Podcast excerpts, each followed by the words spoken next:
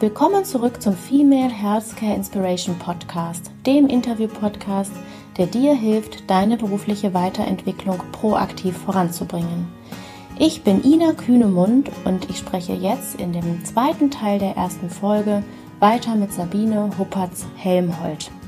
In diesem Teil erzählt sie uns über Führung in Krisenzeiten, welches die Herausforderungen als Führungskraft im virtuellen Raum sind und welche mentale Haltung als Führungskraft notwendig ist. Ich wünsche dir weiterhin viel Spaß dabei. Welches Thema beschäftigt dich denn persönlich am meisten in den Zeiten von Corona?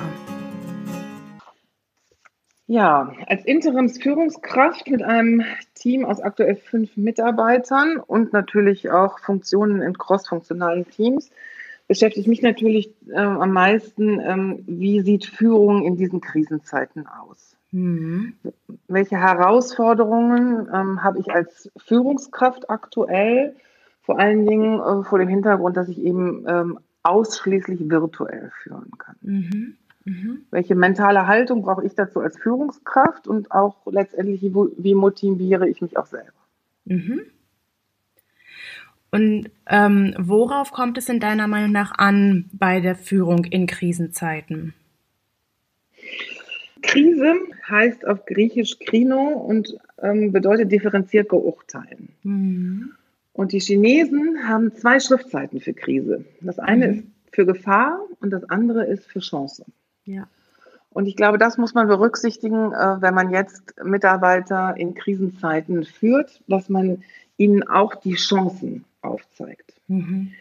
Ich glaube, dass es sehr wichtig ist, äh, Menschen eben ähm, mitarbeiterorientiert und personell in diesen Zeiten zu führen.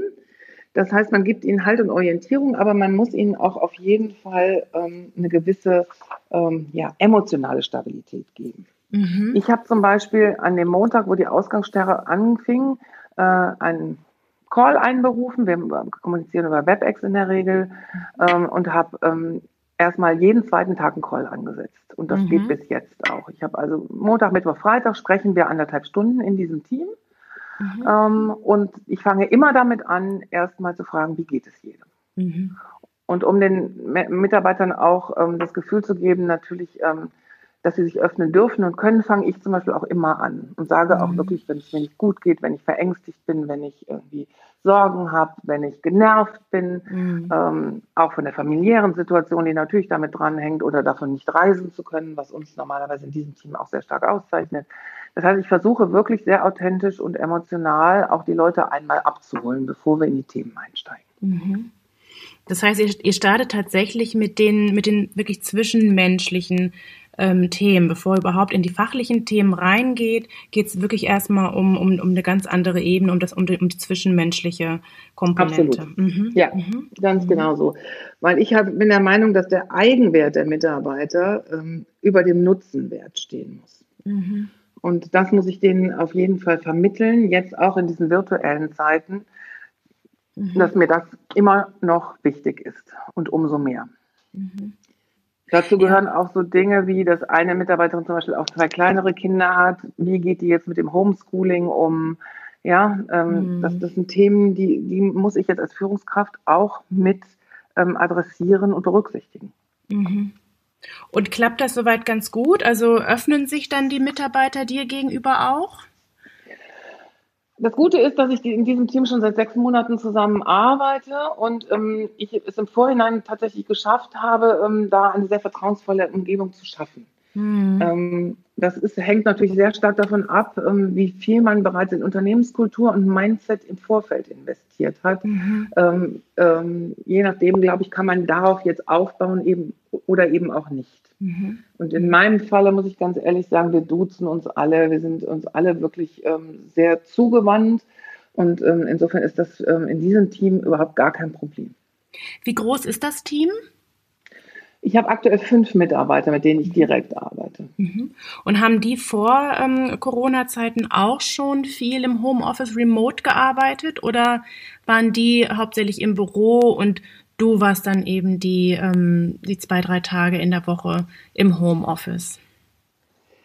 Nein, die sitzen tatsächlich auch in Deutschland verstreut und Mhm. ähm, neben einer, ähm, ähm, ja, sage ich mal, wie bei mir, einer Reisetätigkeit von in der Regel drei Tagen die Woche, waren die auch gewohnt, die anderen zwei Tage remote zu arbeiten. Okay, also es ist nicht ganz neu für das Team.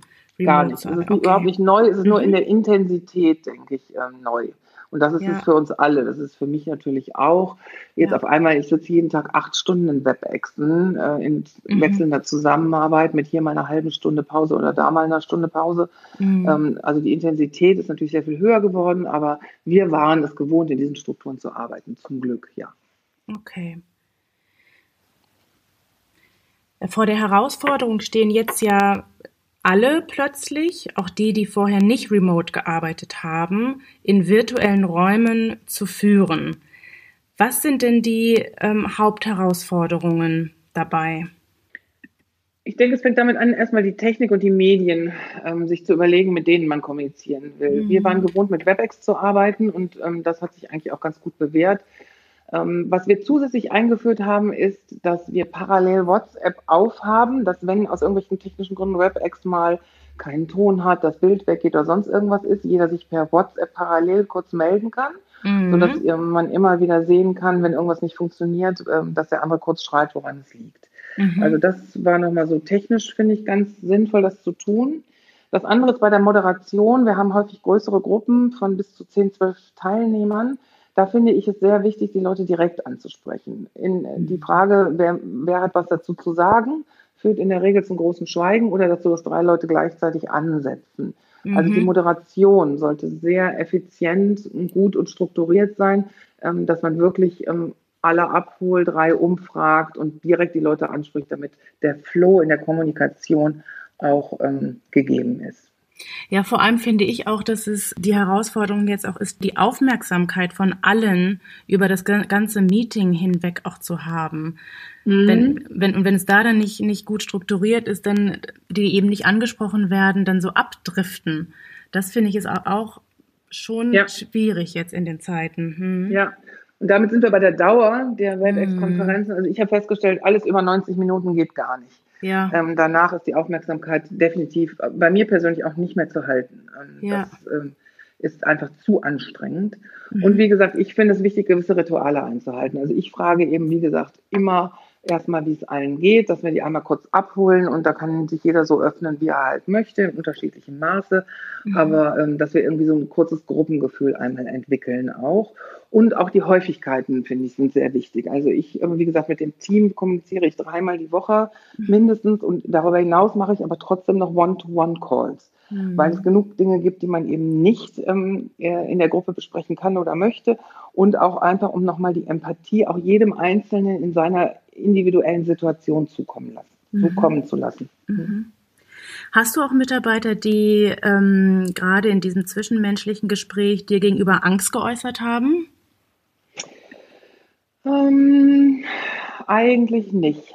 Das sind, äh, ich habe natürlich das, ähm, den Vorteil, dass ich auch mit, mit ähm, ja, Akademikern und Naturwissenschaftlern zusammenarbeite. Und die sind natürlich schon auch, dadurch, dass sie auch Daten analysieren können, Hm. in der Lage, sich halt ähm, ja, mit der Situation auch in einer gewissen Weise intellektuell auseinanderzusetzen und dadurch Mhm. emotional, sage ich mal, nicht so eskalieren. Okay. Ich hatte, ich hatte jetzt daran gedacht, dass ja auch ähm, einige auch Angst haben vor der Einsamkeit und dem Alleinsein zu Hause. Aber das ähm, wurde, wurde bei dir gar nicht äh, thematisiert.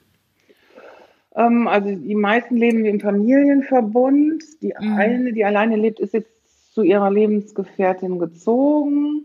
Mhm. Ähm, also die finden auch Formen für sich, wie sie damit umgehen. Okay. Mm, Also wir haben jetzt ja darüber gesprochen, wie man ein virtuelles Team führt. Wie schaffst du es denn, für das Team erreichbar zu sein und gleichzeitig selber produktiv zu arbeiten und deine Themen abzuarbeiten? Das ist in der Tat eine große Herausforderung. Ähm, zum Teil arbeiten wir die Themen tatsächlich in diesen Calls auch gemeinsam ab, sodass wir auch Mhm. Literaturreviews gemeinsam machen oder ähm, neue Präsentationstemplates gemeinsam erarbeiten. Also es ist nicht so, dass wir nicht in den Meetings tatsächlich auch substanziell arbeiten. Die Zeit, wo ich tatsächlich Dinge abarbeiten kann, ist aktuell tatsächlich sehr gering. Mhm. Das kriege ich aber ganz gut gehandelt und ich finde es sehr wichtig, einfach jetzt erstmal die Leute auf die neue Situation ähm, einzuschwören, dass die gut arbeiten können und dass die ähm, motiviert und bleiben und ihre Aufgaben kennen. Das ist mhm. für mich meine vornehmliche Aufgabe.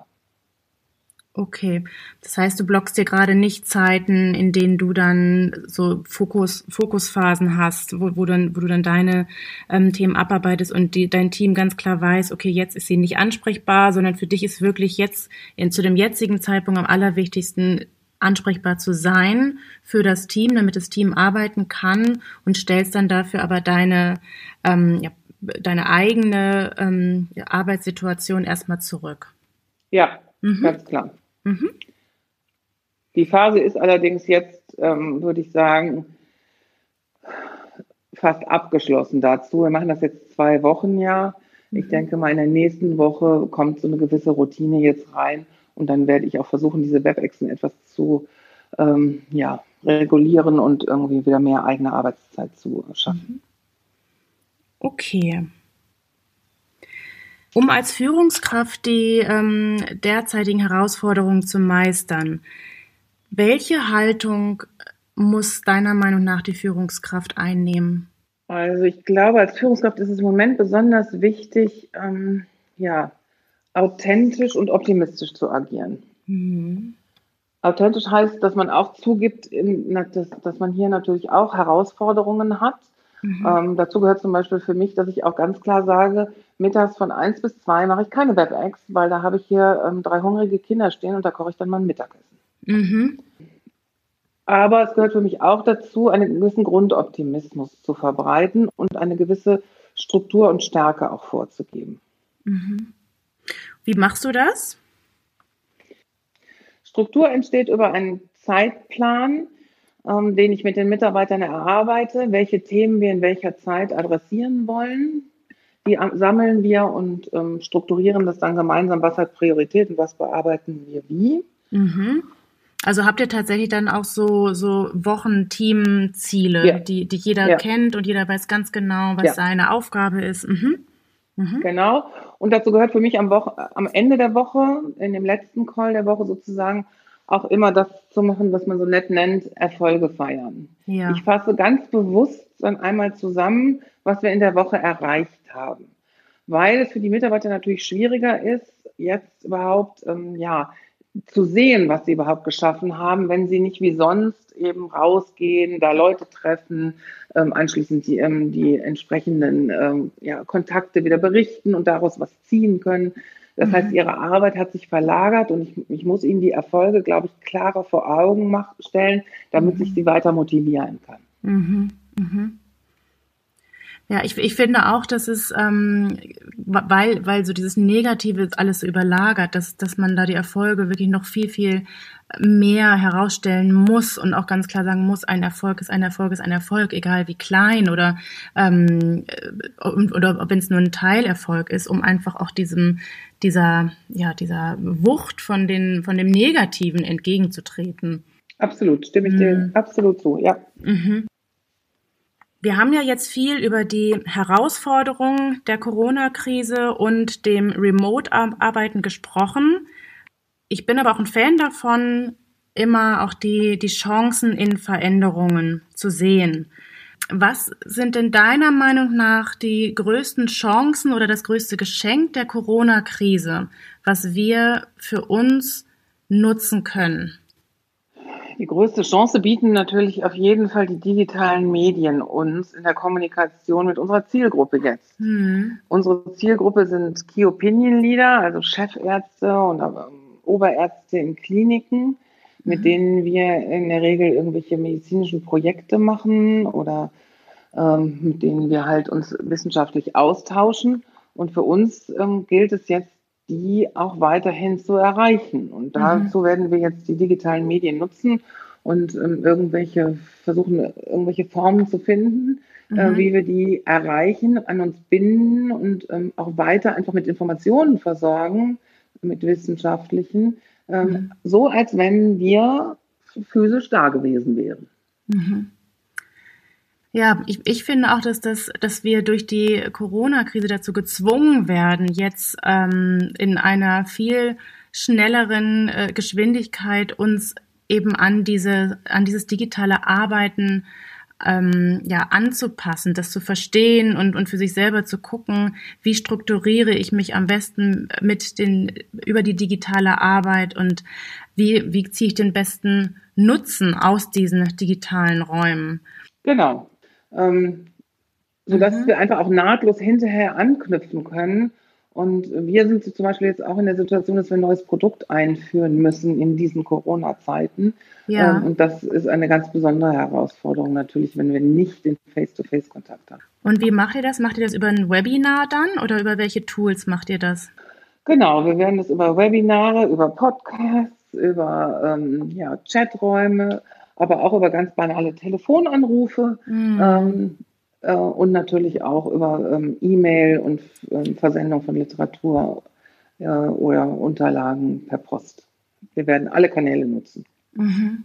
Grundsätzlich zeigt uns ja die, ähm, die Corona-Krise und die Einschränkungen, mit denen wir jetzt leben müssen, was einem wichtig ist. Ich finde, wenn man mit den Menschen spricht, dann ähm, ja, hat jeder so ein zentrales Thema, was er besonders entweder schätzt oder, oder vermisst. Also ich, ich kenne zum Beispiel einige, die sagen, dass denen die persönliche Nähe total fehlt oder aber die sagen, was ich jetzt total schätze, ist die Zeit, die ich mit meiner Familie habe oder ähm, ich schätze es jetzt total, äh, mit, meinem, mit meinem Hund draußen spazieren zu gehen, was ich vorher als selbstverständlich angenommen habe. Was, ähm, für was bist du am meisten dankbar in dieser Zeit?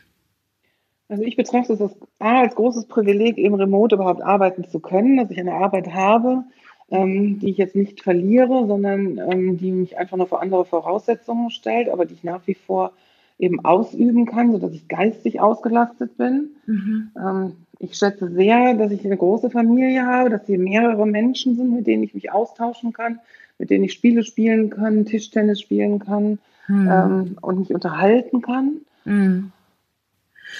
Und hast du einen Wunsch für, ähm, für die Zeit nach Corona? Hast du, hast du einen ähm, ja, spezifischen Punkt, bei dem du sagst, oh, das wäre schön, wenn das jetzt nicht nur in Corona-Zeiten so ist, sondern wenn wir das auch mit rübernehmen in die Zeit nach Corona?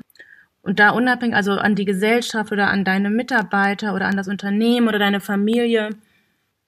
Ich glaube, dass die Corona-Krise uns alle schon ein Stück näher zusammengebracht hat, weil wir auf einmal einen gemeinsamen Gegner haben. Mhm. Und, und dieses Gefühl, dass wir alle im selben Boot sitzen und dass wir alle irgendwie zusammengehören mhm. und zusammen versuchen, dagegen anzugehen, das würde ich mir gern bewahren. Mhm. Schön. Ich habe noch eine letzte Frage. Und zwar, ähm, wenn du dir vorstellst, du gehst jetzt im, im Park spazieren und dein jüngeres Ich, das sagen wir mal im Alter von 25, ähm, sitzt auf der Parkbank und du setzt, sich, setzt dich neben dein 25-jähriges Ich. Was wäre dein Rat an dein jüngeres Ich?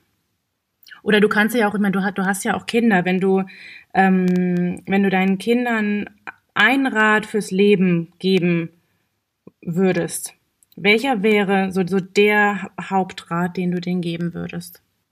Die Welt ist groß, schön und bunt. Schau sie dir an. Sehr schön. Gut, dann ähm, würde ich sagen, dann schließen wir das Interview damit. Es hat mich sehr gefreut, mit dir dieses Interview zu führen. Trotz ähm, ja, Corona-Krise und erster Aufnahme und Nervosität und so. Es hat, es hat total viel Spaß gemacht und ähm, ja, ich freue mich auf einen weiteren Austausch mit dir bei den Healthcare-Frauen. Liebe Ina, ich danke dir sehr. Auch mir war es ein echtes Vergnügen heute Morgen. Super, sehr schön. danke. Und schon sind wir am Ende der ersten Folge des Female Healthcare Inspiration Podcast. Ich hoffe sehr, dass es dir gefallen hat und du für dich einiges an Inspiration mitnehmen konntest. Wenn dir diese erste Folge gefallen hat, hinterlass mir sehr, sehr gerne eine 5-Sterne-Bewertung bei iTunes, damit dieser Podcast möglichst schnell bekannt wird und wir durch die Reichweite auch viele interessante, inspirierende Interviewpartner für diesen Podcast bekommen. Vielen Dank für dein Interesse an diesem Podcast und deine Aufmerksamkeit und ich hoffe sehr, dass wir uns in der nächsten Folge wiederhören. Bis zum nächsten Mal. Deine Ina Kühnemund.